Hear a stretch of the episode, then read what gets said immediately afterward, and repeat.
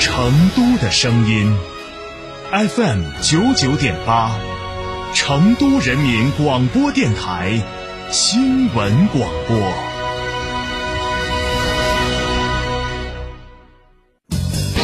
驾车出行慢一慢，遵规行车最安全。行路过街看一看，不闯红灯莫乱穿。文明城市从我做起。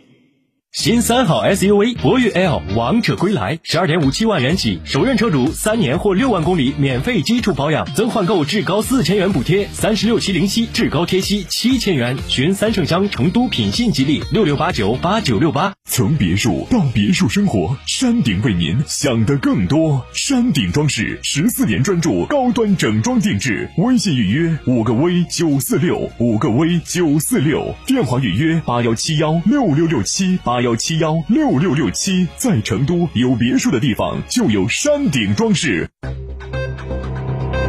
九九八快讯。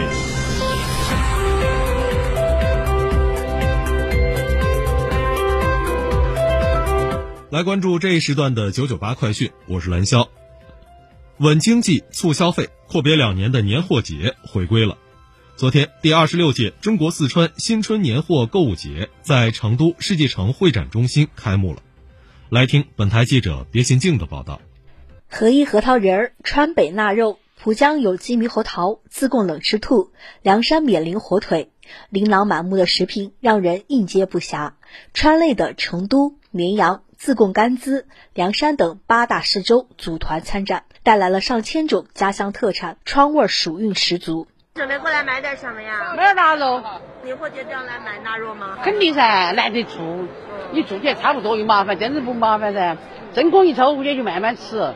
过年准备年夜饭，自然少不了腊肉和香肠的身影。在北川羌寨老腊肉展台前，满眼的香肠腊肉令人垂涎欲滴，吸引了不少市民驻足购买。参展商邓成敏告诉记者，他们是零货节的忠实粉丝，每年都带着传统烟熏制成的腊肉参展，今年更是备足了三十多个品种。我们每一年都要参加，从以前的最开始的老体育馆，然后到会展，到那个沙湾会展，到现在的新会展中心。我们今年带的品种很多，每年都会，总共三十多种腊肉、香肠，然后猪肝，只要猪身上的基本上都有，还有鸡啊、鸭啊这些，板鸭、风吹土鸡。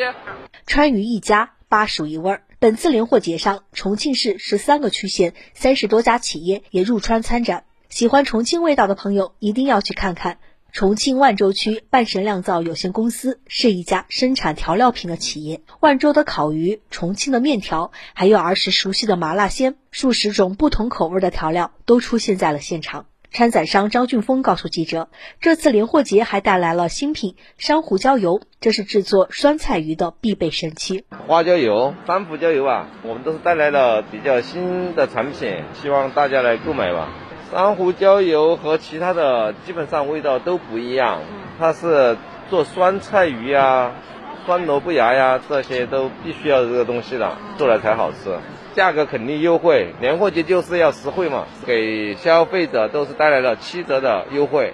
春节的脚步越来越近，办年货的仪式感已经拉满。十二月三十一号至一月十二号，大伙儿可以到世纪城会展中心办年货了。另外，全球进口商品和查理生活馆也将在一月七号开馆，届时市民朋友还可以在家门口嗨购全球。再次提醒大家，佩戴好口罩，做好个人防护，放放心心来逛展，开开心心办年货。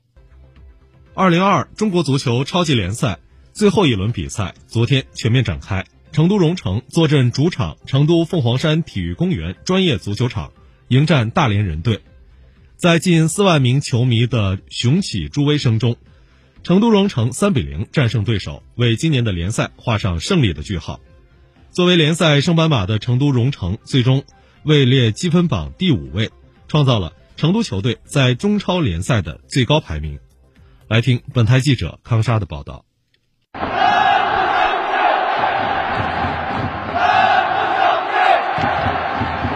这是一场属于足球的狂热派对。比赛当天恰逢元旦小长假第一天，近四万球迷来到成都凤凰山体育公园专业足球场看球，现场雄起声此起彼伏，球迷们还多次造起了人浪，营造出强烈的主场氛围，再现金牌球市的风采。成都蓉城近期连战连捷，近十三场联赛保持不败，暂列积分榜第五位。按照相关规则，获得联赛前三的球队将获得下赛季亚冠联赛的参赛资格。